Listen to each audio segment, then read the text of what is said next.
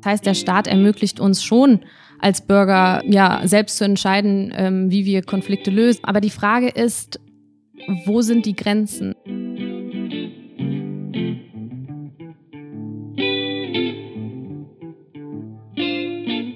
Ähm, müsste man dann bei Paralleljustiz ähm, nicht tatsächlich darüber nachdenken, ob hier nicht eine konkurrierende Normativität in der Gesellschaft entsteht. Und zwar sowohl bei den Traditionsverbänden, über die Sie eingangs gesprochen haben, als auch bei Facebook.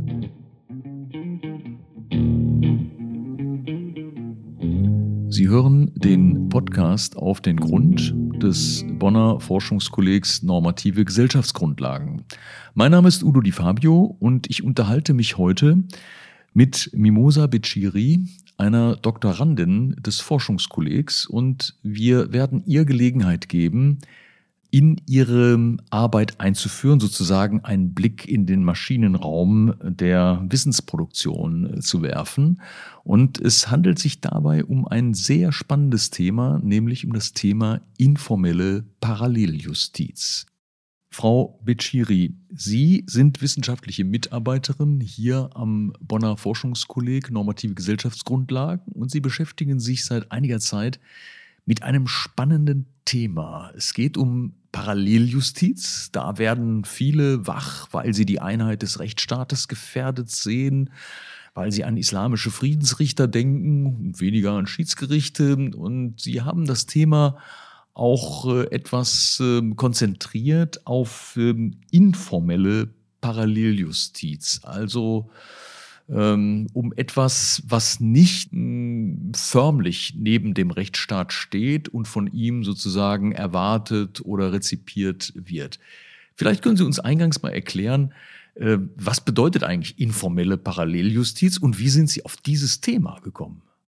Ähm, ja, also die Thematik, äh, die wird ja auch gerne in der medialen Öffentlichkeit bespro besprochen und ähm, regt natürlich für viel Aufsehen, ähm, weil es eine Thematik ist, die die Gesellschaft beschäftigt. Also hier fragen wir uns, ähm, ob es das überhaupt geben kann, darf und ähm, in welchen Bereichen es ähm, in der Gesellschaft auftaucht. Ähm, Paralleljustiz, das Wort Paralleljustiz hat ja auch eine negative Kontonation ähm, weil es sich ja um etwas handelt, was sozusagen parallel äh, neben dem Staat, äh, Staat abläuft. Und ähm, das Thema hat mich deswegen interessiert, weil es natürlich äh, mit, äh, ja, mit äh, Gespenstern sozusagen in Zusammenhang steht und äh, man als äh, Jurist oder Juristin äh, sehr schnell äh, auf die äh, Rechts auf das Rechtsprechungsmonopol kommt, äh, das Gewaltmonopol des Staates und da natürlich interessant ist, wie man das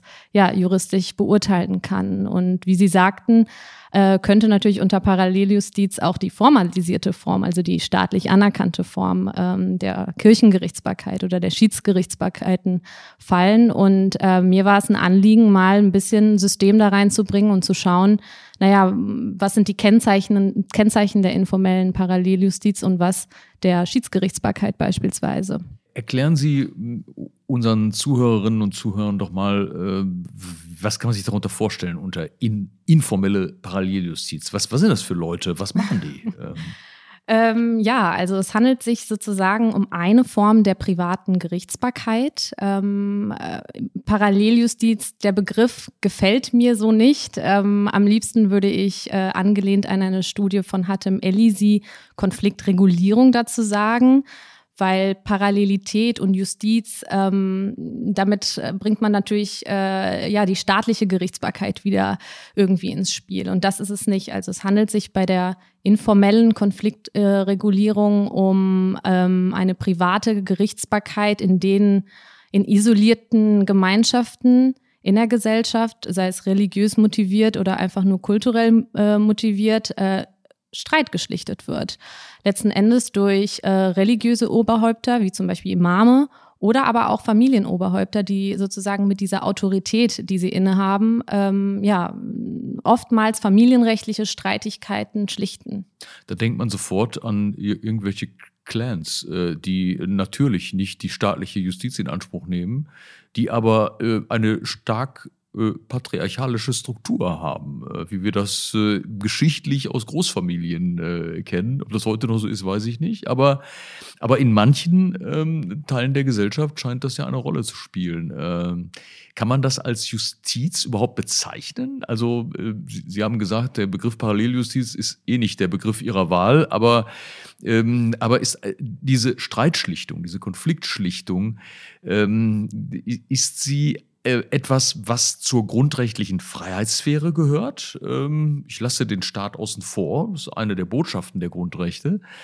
Ähm, oder ist das eine Gefährdung des staatlichen Gewaltmonopols? Muss man so, so eine Abschließung von Subkulturen befürchten, die den Staat überhaupt da nicht reinleuchten lassen?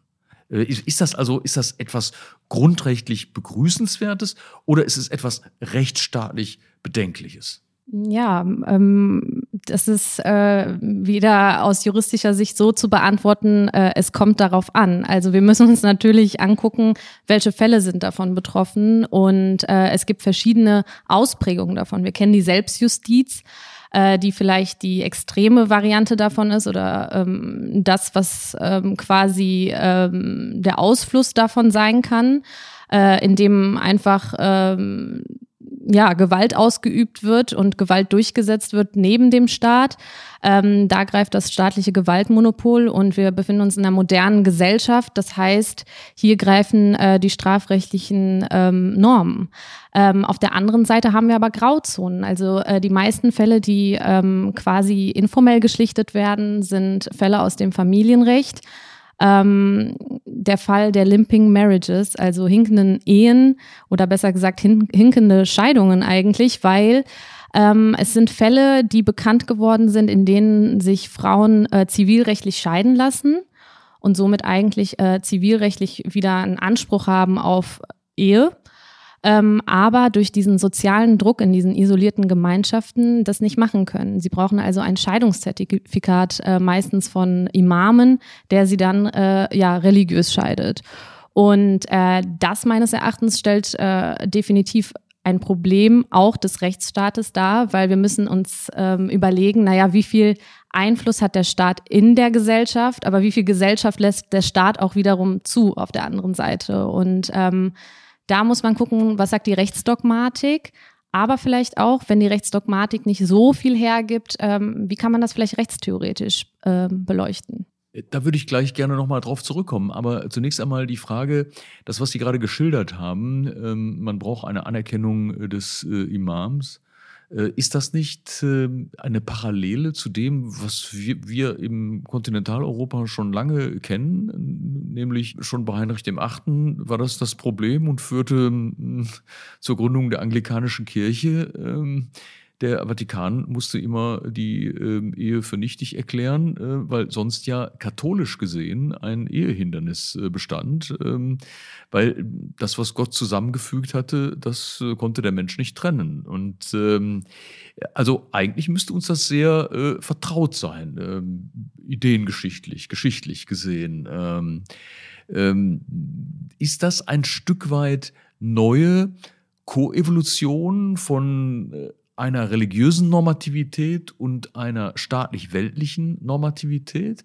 Ähm, holt der Islam das nach, äh, was äh, unsere christlichen äh, Konfessionen über Jahrhunderte äh, an Ausdifferenzierung mitgemacht haben?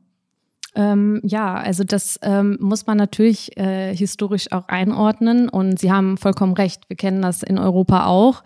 Ähm, wir kennen das ähm, auch in anderen Staaten, also nicht nur in Deutschland, sondern auch zum Beispiel im Kosovo und Albanien, wo es natürlich auch ein Gewohnheitsrecht gibt, äh, was immer noch heutzutage neben dem staatlichen äh, Recht ähm, benutzt wird. Die Frage ist, ob man äh, ja das als islamisches Phänomen bezeichnet. Und äh, da würde ich vorsichtig sein. Also im, als allererstes, es gibt nicht den Islam, weil ähm, es natürlich verschiedene Strömungen gibt.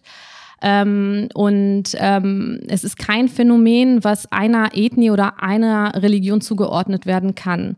Aber Ähm, es kommen natürlich mehr Fälle zutage, in denen der arabisch äh, oder muslimische Hintergrund eine Rolle spielt. Und das hat natürlich auch wiederum historische Gründe, weil ähm, in den meisten isolierten Gesellschaftsformen oder äh, Gesellschaftsteilen, in denen die informelle Konfliktregulierung vorkommt, ähm, ist das mangelnde Vertrauen in staatlichen Institutionen eigentlich der Grund, warum man weiter an diese ja außerrechtlichen Normen oder vielleicht auch ähm, Rechtsnormen festhält. Und äh, der Grund liegt meistens ähm, ja in den historischen Erfahrungen in dem jeweiligen Heimatland. Also wenn es keine staatlichen Strukturen gab oder es einen Staat gab, der aber äh, ja keine Ordnungsfunktion übernommen hat, dann ist die Institution der Familie oder auch ähm, der Imam ähm, die Institution, der man vertraut.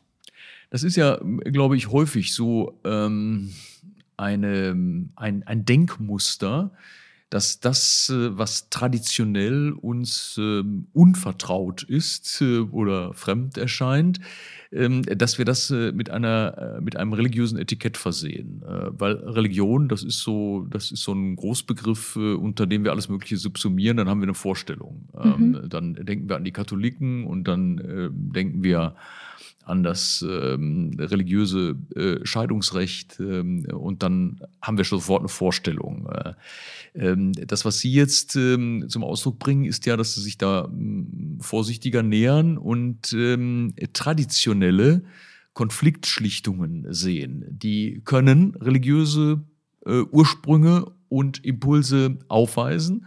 Sie können aber genauso gut äh, nicht religiös sein oder das Religiöse, sagen wir mal, nur als Oberfläche mitführen. Ähm, ob dann, ähm, ob dann der islamische Friedensrichter, ob es dem wirklich dann um so sehr um religiöse Gehalte geht oder ob der nicht einfach seinen Job macht, wenn man das mal so sagen äh, darf, ähm, und das aus einem gewissen Traditionsverständnis heraus ähm, äh, entscheidet ähm, traditionelle äh, Formen der Konfliktschlichtung müssen wir eigentlich in einem offenen Verfassungsstaat nicht prinzipiell freundlich dem gegenüber sein. Also das Grundgesetz gilt ja auch als religiös neutral, wohlwollend neutral sogar. Also wenn die Gesellschaft selbst etwas regelt, äh, Subsidiarität, äh, ist dann der Staat nicht sogar ein Stück weit, gibt gewisse Grenzen, ähm, aber ist er nicht ein Stück weit sogar gehalten, ähm, dem positiv gegenüberzustehen? Ähm, ich denke, damit haben Sie auch einen sehr wichtigen Punkt angesprochen. Also ähm, wenn es religiös motiviert sein sollte, dann haben wir auf der Seite der sogenannten Friedensrichter auch Artikel 4 Grundgesetz äh, stehen, also die Religionsfreiheit und auch auf der Seite der Beteiligten. Ähm, das heißt, der Staat ermöglicht uns schon als Bürger ähm, ja selbst zu entscheiden, ähm, wie wir Konflikte lösen und dann natürlich auch die Privatautonomie in Artikel 2 Grundgesetz, die ja quasi ähm, ja eine Institution ist, ähm, die uns äh, so viel privatrechtlich äh, einen Freiraum schafft, dass wir selbst entscheiden können, ob wir denn äh, auch staatliche Gerichte in Anspruch nehmen wollen. Also wenn wir auf Recht verzichten können, dann können wir natürlich auch auf das Recht verzichten, zu staatlichen Gerichten äh, zu gehen, äh, wo kein Kläger, ähm, da kein Richter. Ähm, aber die Frage ist, wo sind die Grenzen? Also ähm, wenn wir uns Artikel 79.3 Grundgesetz angucken, die Ewigkeitsgarantie dort, dann natürlich der Verweis auf Artikel 20 Grundgesetz. Ähm, die Rechtsprechung äh, muss nicht so aussehen, wie sie jetzt aussieht. Äh, keine Frage, wir haben alternative Streitbeilegungsmechanismen, aber ähm, die staatliche Gerichtsbarkeit steht im Zentrum äh, äh, des Rechtssystems. Und äh, im Gegensatz zu anderen Streitbeilegungsmechanismen hat äh, die staatliche Gerichtsbarkeit sozusagen, ist sie an Recht und Gesetz gebunden. Und äh, es gibt eine Öffentlichkeitsbeteiligung, wir haben eine Anschlussfähigkeit, ähm, wir haben die Möglichkeit, Recht fortzubilden und das alles, alles andere, ähm, was es da sozusagen in der Peripherie gibt, äh, ermöglicht das nicht. Ja, Sie haben gerade selbst Grenzen angesprochen und äh, jetzt äh, auf Artikel 20 des Grundgesetzes verwiesen, also auf die Staatsstrukturprinzipien, insbesondere vielleicht auf den Rechtsstaat. Ähm, wir kennen ja aus Konfliktfällen, etwa im internationalen Privatrecht, wenn es um die Anerkennung etwa von oder die Nichtanerkennung von äh, Zwangsehen äh, geht, kennen wir den Ordre Public ähm, und ähm, das ist ja etwas Ähnliches, sage ich mal vorsichtig, ähm, wie die Verfassungsidentität. Ähm, also das ist der normative Grundbestand, der auch ähm, beim im völkerrechtsfreundlichen Umgang mit einer fremden Rechtsordnung auf eine Grenze stößt. Äh, also das heißt, ähm, wenn die fremde Rechtsordnung äh, eine Zwangsehe Minderjähriger anerkennt, äh, dann verweigern wir uns dennoch, das hier bei uns anzuerkennen.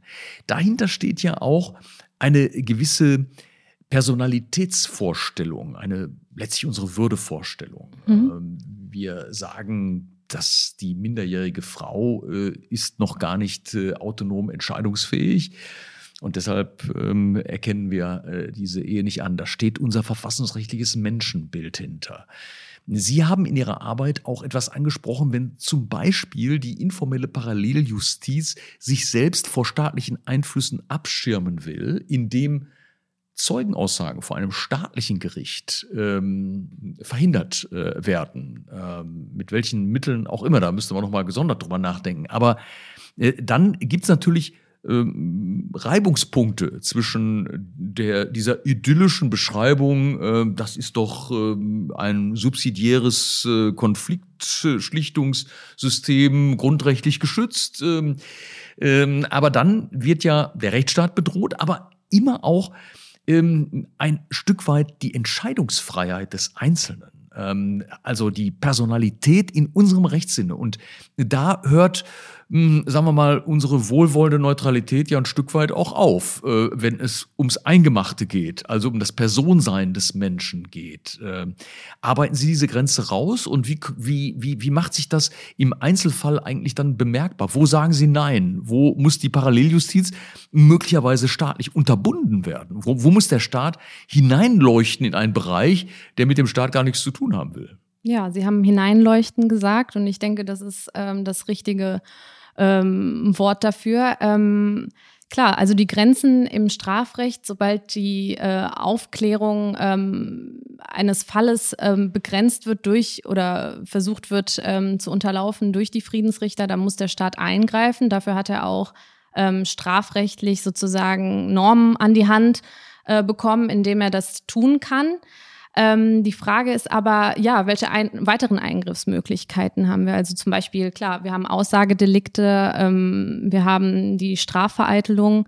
Äh, das sind alles äh, Möglichkeiten, da einzugreifen. Aber was ist denn in den zivilrechtlichen Fällen sozusagen, in dem wir das vielleicht in dem Sinne nicht haben? Also grundsätzlich wäre ein Schiedsspruch eines informellen ähm, Friedensrichters ähm, voll überprüfbar vor Gericht aber es kommt eben nicht zu Gericht und äh, da muss die Taschenlampe, die staatliche, angemacht werden, um quasi äh, da rein zu gucken und zu schauen, na ja, okay, äh, sind denn hier vielleicht Rechte Dritter berührt?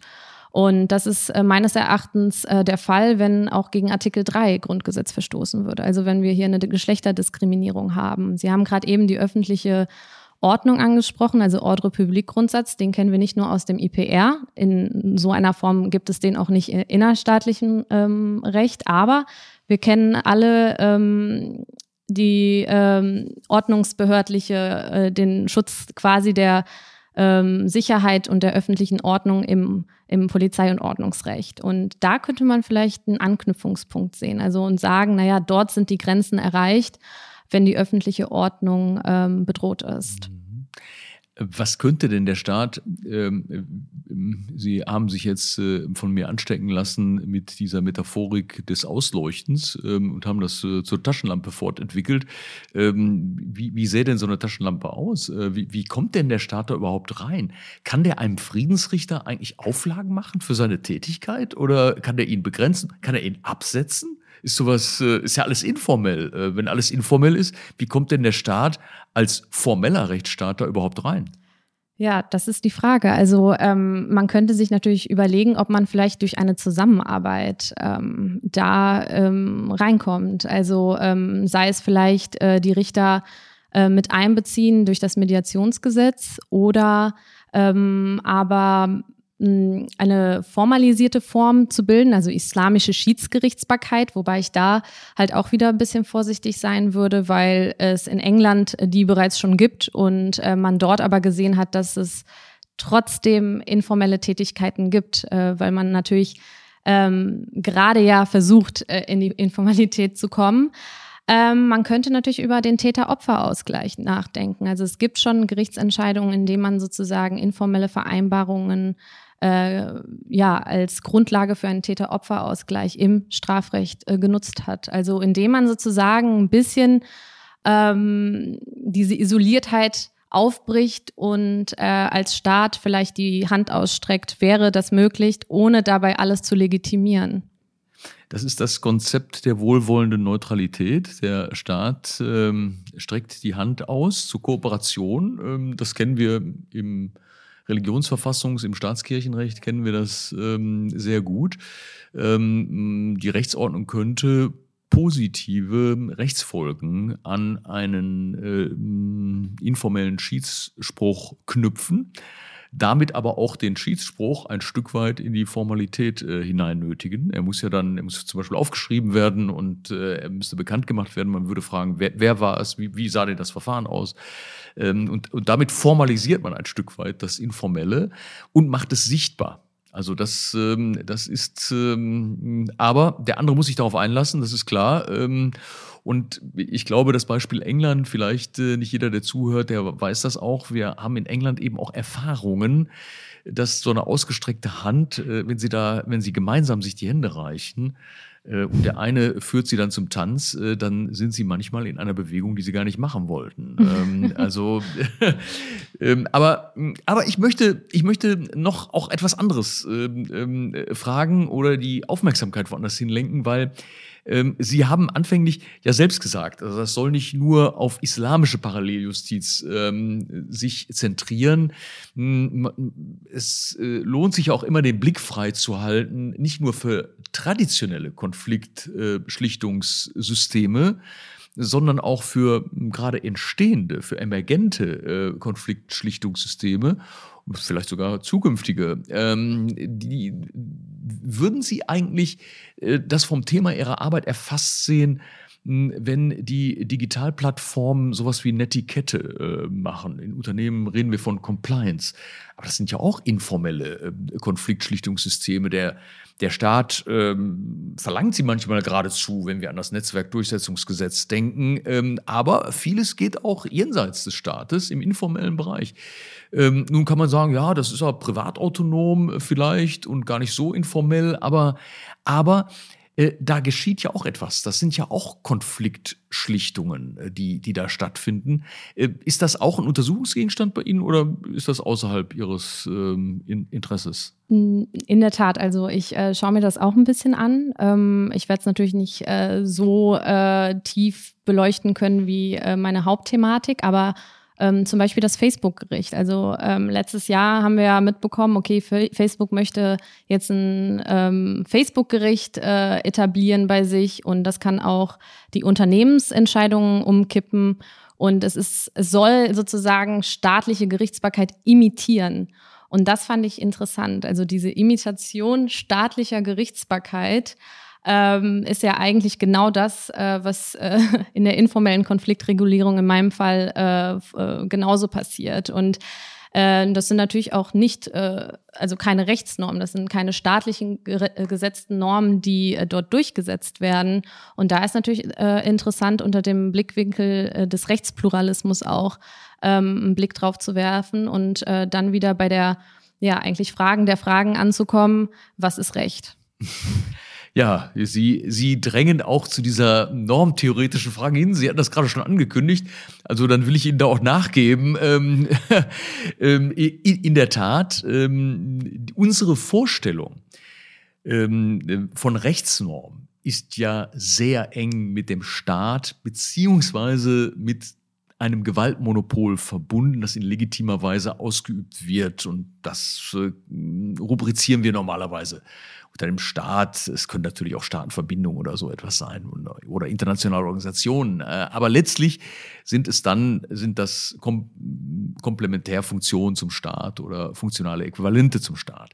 Ähm, äh, aber immer die Vorstellung, eine Rechtsnorm, die braucht die Durchsetzbarkeit. Wir kennen das von Max Weber und äh, der staatliche Erzwingungsstab, der dahinter stehen muss. Sonst kann das ja eine Norm sein, aber keine Rechtsnorm eben. Ähm, und die Konfliktschlichtung zeichnet sich ähm, normalerweise dadurch aus, dass sie jedenfalls kein legitimes äh, Gewaltmonopol hinter sich hat, vielleicht ein illegitimes im Clan, ähm, aber ähm, ähm, die, diese, aber man hat so den Eindruck, dass äh, die, äh, die Unterscheidung zwischen Rechtsnormen und anderen Normen ethischer, religiöser, traditioneller Provenienz, dass diese Unterscheidung ähm, nicht mehr so scharf ist äh, wie früher, weil auch der Staat ist ja nicht mehr so abgegrenzt. Wir reden vom offenen Staat, vom international verbundenen Staat, aber auch von einem Staat, dessen Grenzen in die Gesellschaft stärker diffundieren. Ähm, da gibt es dann ne, moralische Regeln, die äh, auf der internationalen Bühne sich bilden, die im UN-Menschenrechtsrat formuliert werden ähm, und die als Soft Law dann rezipiert werden von der staatlichen Rechtsordnung. Ist das nicht auch eine Art informelle Normproduktion, die man noch nicht als Rechtsnorm bezeichnet, die dann aber plötzlich wie so ein, in so einem Diffundierungsprozess in den äh, rechtsnormativen Bereich einsickern? Und wenn diese Grenzen etwas äh, anfangen, durchlässiger zu werden, ähm, müsste man dann bei Paralleljustiz ähm, nicht tatsächlich darüber nachdenken, ob hier nicht eine konkurrierende Normativität in der Gesellschaft entsteht. Und zwar sowohl bei den Traditionsverbänden, über die Sie eingangs gesprochen haben, als auch bei Facebook. Ähm, also eine Konkurrenz, so ähnlich wie wir das eigentlich bei Kryptowährungen äh, kennen, dass plötzlich auch das staatliche Währungsmonopol eine Herausforderung durch die Faktizität einer neuen ähm, Äquivalenzwährung äh, erfährt. Äh, kann man das so theoretisieren, dass da was Interessantes auch für, unseren, für unsere normtheoretische Reflexion entsteht? Ist das auch ein Thema bei Ihnen? Ähm, ja, also in der Tat sehe ich das äh, so, wie Sie das beschrieben haben. Ähm, Im weiten Sinne kann man natürlich auch da äh, von Paralleljustiz sprechen. Ähm, Sie haben gerade Konkurrenz gesagt und ähm, ich finde, das ist ein guter Anknüpfungspunkt. Ähm, Konkurrenz ist auch manchmal was Gutes, äh, weil man dann sich klar machen muss und vielleicht auch mal nochmal selbst reflektieren muss, naja, warum werden dann vielleicht staatliche Gerichte nicht in Anspruch genommen? Also wir kennen die Investitionsschiedsgerichtsbarkeit etc., äh, die langen äh, Verfahrensdauer, die Kosten. Ähm, da, oder die nicht, also die Nicht-Spezialität von äh, verschiedenen Gerichten führt vielleicht dazu, dass es äh, ja weniger Kläger gibt in dem Sinne. Auf der anderen Seite natürlich auch eine Entlastung des Systems. Ähm, während der Corona-Krise haben wir gemerkt, dass äh, die Gerichte über 10.000 mehr Fälle haben als sonst. Und ähm, da muss man sich vielleicht auch im globalen Bereich, aber auch im innerstaatlichen ähm, Bereich überlegen, äh, ja, wie kann man sozusagen mit dieser Konkurrenz umgehen? Äh, ganz ausschalten kann man sie nicht, also privatrechtlich ist sie geschützt, aber auf der anderen Seite, ja, wie kann man sie vielleicht integrieren und äh, wie kann man die staatliche Gerichtsbarkeit äh, stärken und ähm, ja, dafür Sorge tragen, dass sozusagen alle ihr Recht bekommen. Frau Beciri, wir haben einen kleinen Eindruck in Ihr Dissertationsvorhaben gewonnen und ich glaube, dass unsere Zuhörerinnen und Zuhörer, ähm, glaube ich, schon etwas äh, mitgenommen haben oder schon angeregt worden sind. Ich freue mich jedenfalls äh, darauf, Ihre Dissertation lesen zu dürfen.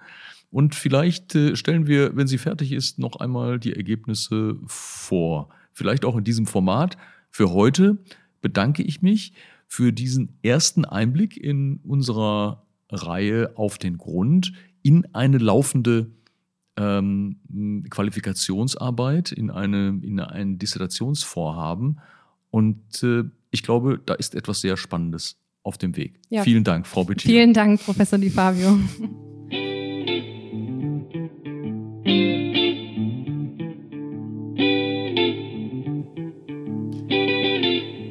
Das war ein Beitrag unseres Formats Auf den Grund. Wissenschaft im Gespräch. In zweiwöchigem Turnus möchten wir aktuelle Themen zum Anlass nehmen, wissenschaftlich zu sondieren, was hinter dem Offensichtlichen steckt. Wenn Ihnen der Podcast gefallen hat, teilen Sie ihn oder verfassen Sie einen Kommentar. Kommentare, die uns anregen, Themen weiter zu verfolgen oder Neues aufzugreifen. Vielen Dank fürs Zuhören.